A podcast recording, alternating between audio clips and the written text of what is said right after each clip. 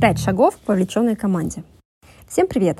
С вами Надежда Мертвищева и подкаст «Бизнес как система».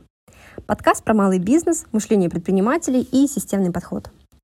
Сегодня мы поговорим про вовлеченность команды и как ей можно управлять. Но начать я бы хотела с иллюзий.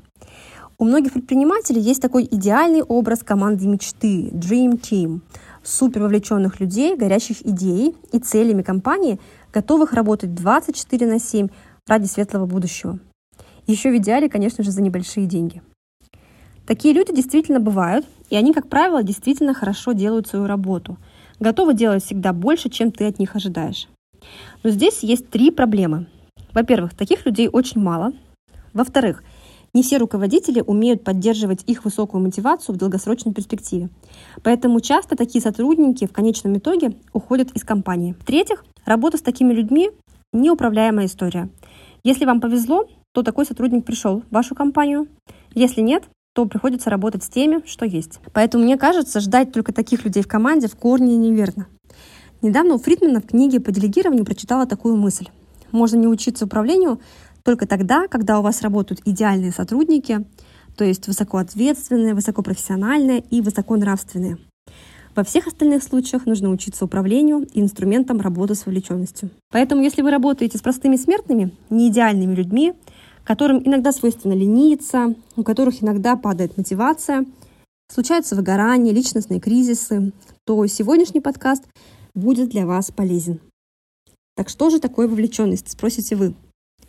Простыми словами, вовлеченность – это когда сотрудник с желанием выполняет свою работу, искренне заинтересован в результатах.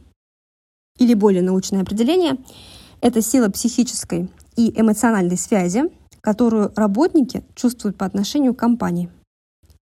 Вообще вовлеченность можно оценить по двум параметрам. Первое – это взаимодействие с коллегами, то есть как он общается, взаимодействует с э, коллегами по работе, и второе – это то, насколько качественно он эту работу выполняет. Так вот здесь возникает главный вопрос. А вообще вовлеченностью реально управлять? Или это что-то такое, что либо есть, либо его нет? Мой ответ – да, можно. Я сегодня буду говорить не про печеньки в офисе или бесплатные обеды, а про конкретные инструменты управления вовлеченностью. Но прежде чем мы перейдем к пяти шагам, предлагаю поговорить о том, а как вообще можно понять, вовлеченная у меня команда или нет. Есть ли вообще какие-то критерии вовлеченности, что является нормой, а что нет? Давайте просуждаем. Как бывает, когда у сотрудников низкая вовлеченность, ну то есть по каким формальным признакам можно это вообще в целом понять? Во-первых, никому ничего не надо. Задачи делаются как будто бы на отвали, все уходят ровно в 17 часов, а в 16.50 уже сидят на низком старте. Во-вторых, сотрудник или вся команда не проявляет инициативу. Это говорит о том, что у них низкая вовлеченность. В-третьих, возникает ощущение, что я в бизнесе все тащу на себе. Мне не хватает сил, периодически влетаю в выгорание. В-четвертых, это когда у меня возникает чувство, что вообще все это нужно только мне, команде это не нужно, и они все придерживаются парадигмы «моя хата с краю, ничего не знаю». У них нет идей, от них э, не исходят усилия, старания, все делается только потому, что так написано в инструкции, потому что за это платят. Бывает и другая история, когда в команде высокая вовлеченность. Как это проявляется? Это такой дух стартапа, когда у людей горят глаза, они идейные, предлагают мысли по улучшению, чувствуется, что им не все равно. Они могут остаться вечером после работы, чтобы доделать важные задачи.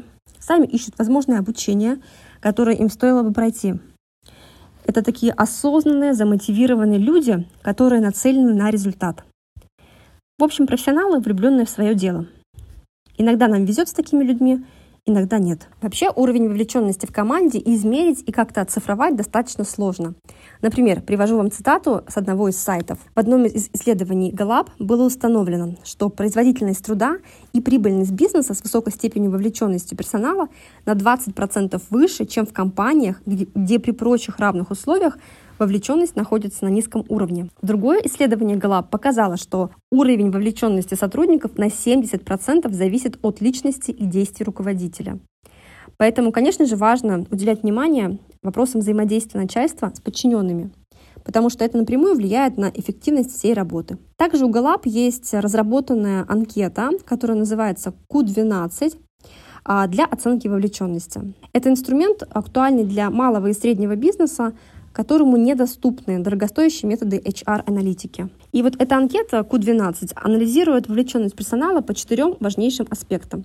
Первое – это карьера и развитие. Второе – миссия и цель организации. Третье – вопросы о признании и ценности.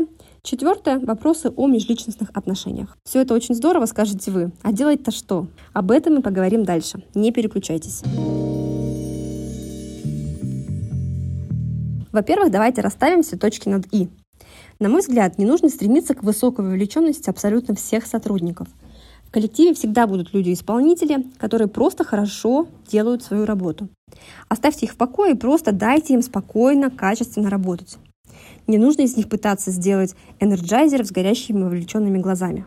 Также в любом коллективе всегда будут люди идейные, неравнодушные, но при этом почему-то вся их инициатива всегда остается на уровне идей, до действий доходит редко. Такие воздушные, идейные люди, у которых сложности с действиями. Встречали таких? И есть э, третий тип сотрудников, которые и идеи подают, и способны быстро их реализовывать. Это наша опора в вопросе вовлеченности.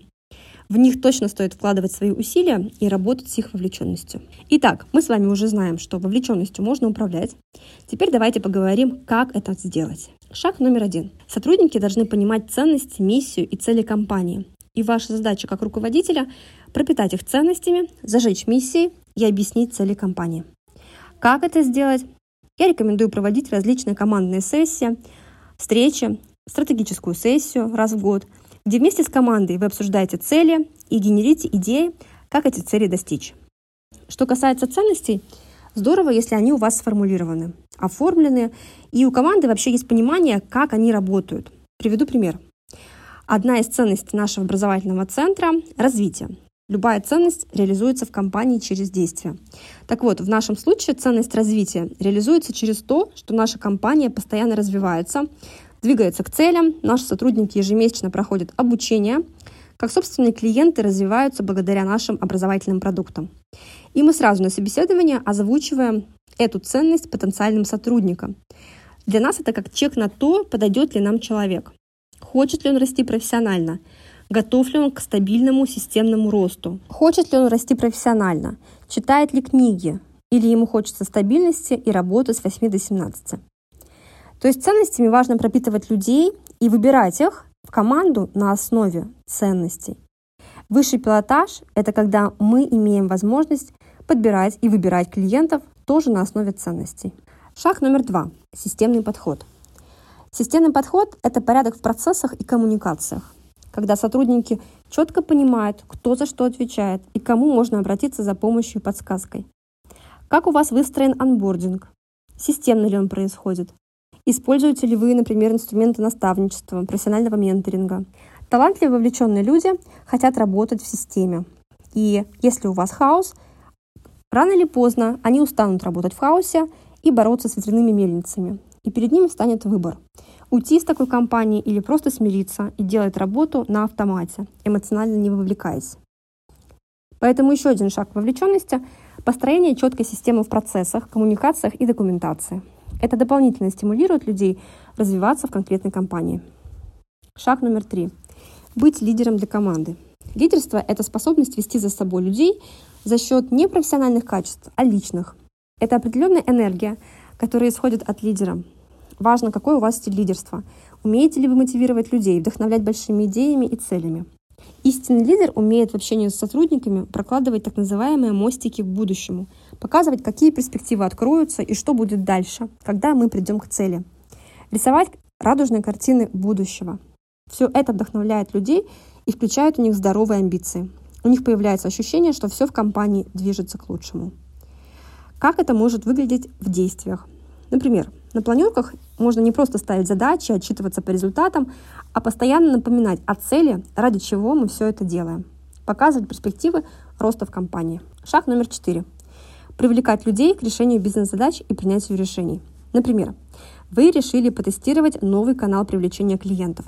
Первым шагом к поиску такого канала может стать общий мозговой штурм, на котором все сотрудники предлагают свои идеи и обосновывают их. Через такие мероприятия каждый имеет возможность высказаться и проявиться. У команды появляется ощущение, что ее мнение слышат и прислушиваются к нему. Таким образом, в компании формируется культура поощрения инициативы, Мы создаем безопасную среду, где каждый может высказать свое мнение и свои идеи и сделать свой личный вклад в развитие в компании. Шаг номер пять. Это регулярное общение с сотрудниками на тему их потребностей. Конечно же, это не означает, что мы встречаемся и спрашиваем, ну, Вась, давай выкладывай, какие там у тебя потребности. Нам, как руководителям, должно быть просто интересно, что движет человека, чем он сейчас живет, что у него получается, а что у него болит.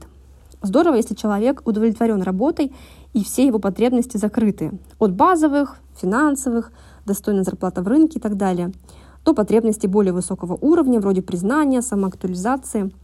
Все это можно реализовать через похвалу, обратную связь сотруднику. Кстати, про обратную связь.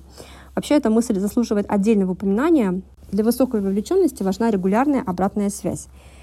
Прозрачность должна быть основой вашей корпоративной культуры. Мы, например, у себя регулярно проводим так называемые костерки, на которых каждый может высказать, что ему не нравится сейчас в работе и что дается нелегко. Мы прямо садимся в круг раз в месяц, иногда реже, и каждый высказывает все, что у него за этот месяц накипело, накопилось в контексте отношений с коллегами или в целом сложности по работе. Кроме того, а, можно проводить анонимные опросы, где каждый указывает, что у него получается, что не получается, что ему нравится, что ему не нравится. И все эти результаты мы берем в работу и ставим задачи руководителям и подразделениям по улучшению взаимодействия в коллективе. Таким образом, у нас э, случается культура постоянного улучшения, которая работает на благо всей компании и ведет к росту вовлеченности сотрудников. Ну что, я вкратце рассказала о том, как можно влиять на вовлеченность ваших сотрудников. Конечно, это не быстрый путь, но он обязательно принесет свои результаты по итогу. И это то, во что точно стоит вкладываться временем и энергией. На сегодня все. С вами была Надежда Мертвищева, предприниматель и бизнес-коуч. Подписывайтесь на меня в соцсетях и встретимся в следующих подкастах.